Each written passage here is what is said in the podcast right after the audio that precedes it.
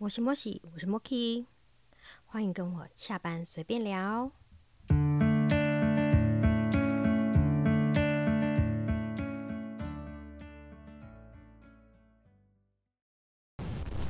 安安，我是莫 key，这次再谈谈这次在台东的行程。这是我第一次去认真在台东的海边认真的去看过。那我这次走到了那个台东的海滨公园。那我知道东部这边的沿岸通常都是比较呃，像可能断崖啊、石头这种感觉，所以呃，台东这边有沙滩，我还蛮。嗯，带着期待的心情过去看着。那过去的时候发现，哎，不是说好沙滩了，怎么还是一堆大石头？然后走近看了之后，才发现啊，原来它是一圈大石头，然后再过去靠海那边才是沙滩。那我走过去沙滩那个地方的时候，非常的压抑，因为那边的沙滩其实是小石头。对，那在西部那边，就是西部北部那边沿岸的话呢，都是黑黑的沙。那边的话，听说就是主要就是从上游那些河冲下来堆积而成的沙，所以会带会带一点泥啊什么的，那就会黑黑的。那直地上呢，因为可能河流带下来，所以直地上也稍微的比较，呃，比较细。那垦丁那边的话，听说是贝壳沙，所以是白色的。那我猜啦，台东这边可能因为它的河流相对比较短，所以它冲刷的时间没那么多，所以它的呃石头的颗粒就没有被磨到那么细，所以我在沿岸的时候就会看到是像小石头一样的沙滩。我我觉得还蛮有趣的啦，就是看到不一样的沙滩，对啊，跟大家做分享。那那边还有很多的大小不一的石头，也有人在那边，可能就是这边排石头啊，然后再拍照。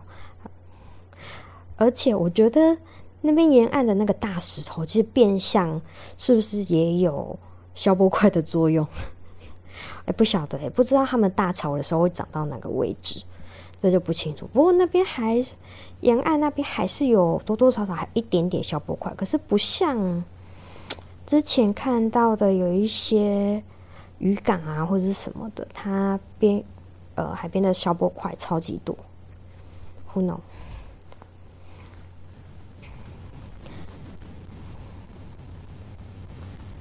然后今天还有去富冈渔港那边，那我发现富冈渔港那边。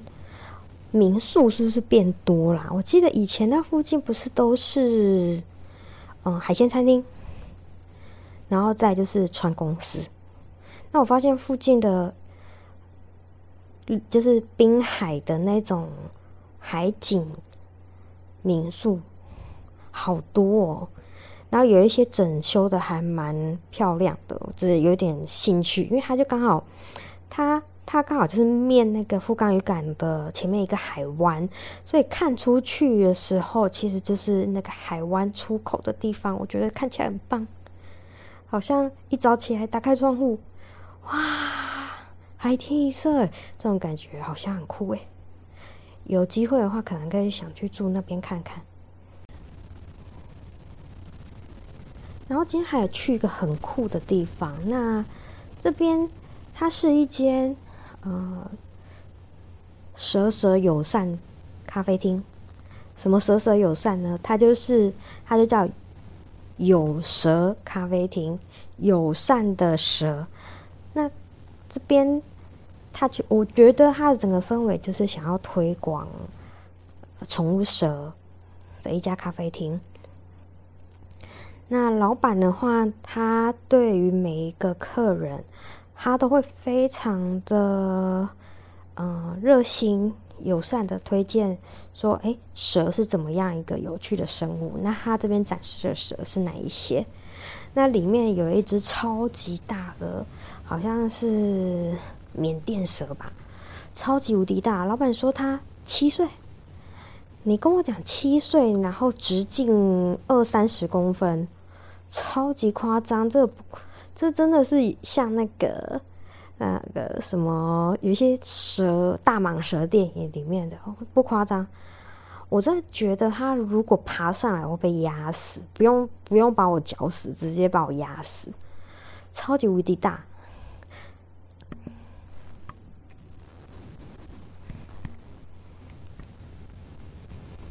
然后店里面还展示了各样各式各样的蛇的一些摆饰，那还有那只大刚刚说的那只大蛇蛇，它所对下来的蛇对。蛇皮，哎，我还没有看过这么大的蛇皮，然后就在这边绕整久，我觉得超酷的。我觉得有机会可以去看一下那只大蛇蛇。不过，如果你运气好的话，可以可以看到它起床，因为它其实，呃，听老板说，那只蛇蛇一个月就吃一顿饭，是不是剩下的时间都在睡觉呢？我也不是很清楚。那这边的话，大家也可以去他的粉砖，他那边会应该会有一些蛇蛇活动的影片。那因为就刚刚讲的，他在推广宠物蛇嘛，所以如果说你不介意的话，老板其实很热心，他很 open mind 的说：“哎，你可以摸摸看我的蛇。”那我有摸到他的球蟒。它真的是超 stable，它就这样稳稳的坐在我的手心，然后都不动，然后稍微的左右看一看，超级可爱，然后整个摸起来很扎实。然后后来，呃，后来我又摸到了玉米蛇，它直接直接上手之后非常不 stable，他说：“嗯，我觉得没有很稳定的感觉。”应该是我不会抱它吧，所以它一直走，一直走，一直走，然后我就左右手一直接，一直接，一直接，一直接。如果有兴趣的话，你可以看一些养蛇，就是说 YouTuber 可能有一些人在介绍蛇，就是蛇往前滑动的时候，你就用左右手一直去接它，就是才不会让它跑到地板上去。然后我就让左右手一直接，一直接，一直接，一直接，接到它，它觉得它到一个安定的角度。那它就会乖乖待在你手上，很有趣。然后我我摸到那一只玉米蛇，它最喜欢的角度就是我手要 hold 在它的下巴下颚那个位置，它会相对感到最稳定的时候。但虽然是这样讲，它可能稳定的三分钟、五分钟之后呢，它又突然又想换个角度，换个可能像我们坐椅子的时候那个在椅子上扭来扭去的概念吧。他又突然想要换个角度，然后又开始往前滑，往前滑。我那我又开始说不要跑，我不要跑，我然后他 去找去找他最喜欢的那个位置。哦，有点难扛错，有点像是一个过冬的小孩。是我小孩，我一定揍他。相当有趣。如果说你对于爬虫类不是那么熟悉，然后。你也不确定你怕不怕爬虫类的话，我觉得你可以过去看看。那老板也 open mind，就是让你去摸摸看，感受一下蛇，它是一个怎么样的生物。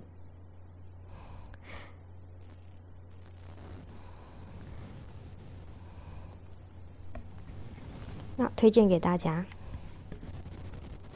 那再来，今天应该会是我在台东的最后一晚。今天我我就完全不做功课，晚餐我就是随便。哦，有啦，我有去吃那个下午茶，我有去吃阿三哥的臭豆腐。他的臭豆腐不算那种很臭、那种发酵到很臭的那一种，而且他的豆腐是偏薄的，所以它被炸的炸起来之后呢，不会像呃有大部分臭豆腐它是有一定厚度，所以你吃起来是会是。呃，外酥内软的那一种 type，那因为它相对薄，所以它那个酥的那个部分呢会比较多。对，所以嗯，有一点像炸豆腐，但是又不太像，因为它的质地，比较臭豆腐的质地本来就是孔孔洞会比较多一点的。对，那他们的辣酱有点辣，我没有尝试，我就先直接先撒上去，有点后悔。然后吃完之后开始狂灌水。那其实去的人还蛮多的，因为之前很多美食节目有推，所以已经已经变相成一个网红店了。嗯，我是觉得可以去吃吃看啦。然后还有就是后来，反正一个臭豆腐我也吃不饱。那晚餐我就是还在想我要吃什么的时候，那我在台十一乙那个交叉路口那边有一家很大的 seven，我本来想要补货，就晚上的饮料啊，还有啤酒之类的。然后，诶，旁边就有炸鸡跟烤肉串，烤肉串超级下酒，所以我就买了烤肉串回民宿这边吃。然后我觉得老板超好笑的，他的他的他的招牌上面还贴着试营运，那我就好奇啊，试营运，嗯，那试营运是两三天一个礼拜？还是两个礼拜，然后我就问问一下老板，老板说：“哦，我五月就开了啦。”我说：“那那你试营运？嗯，我可能会试营运个一两年吧。”很可爱的老板，我笑死了。啊，我是觉得不难吃，因为其实那边因为我是骑机车，然后那个烤肉串就挂在车上，然后回到民宿的时候，肉串有点冷了。我觉得有点可惜，所以其实没有吃到它最好吃的那个时间，就回来民宿的时候有点冷掉了。嗯，有机会的话应该会当场吃吧。然后冷，其实我吃起来不会太咸，我是觉得还合我的口味，只是因为冷掉了就没有那么香，所以不确定说它它的那个在刚出炉的那时候是不是有我想象中的那么棒。可以去试试看啊，因为他试营运都一个月多月了，应该是生意还不错吧。我也在那边等了，嗯，十几二十分钟。对，那如果说有什么心得的话，再跟我分享哦。那今天的台东行程就分享到这边，拜拜。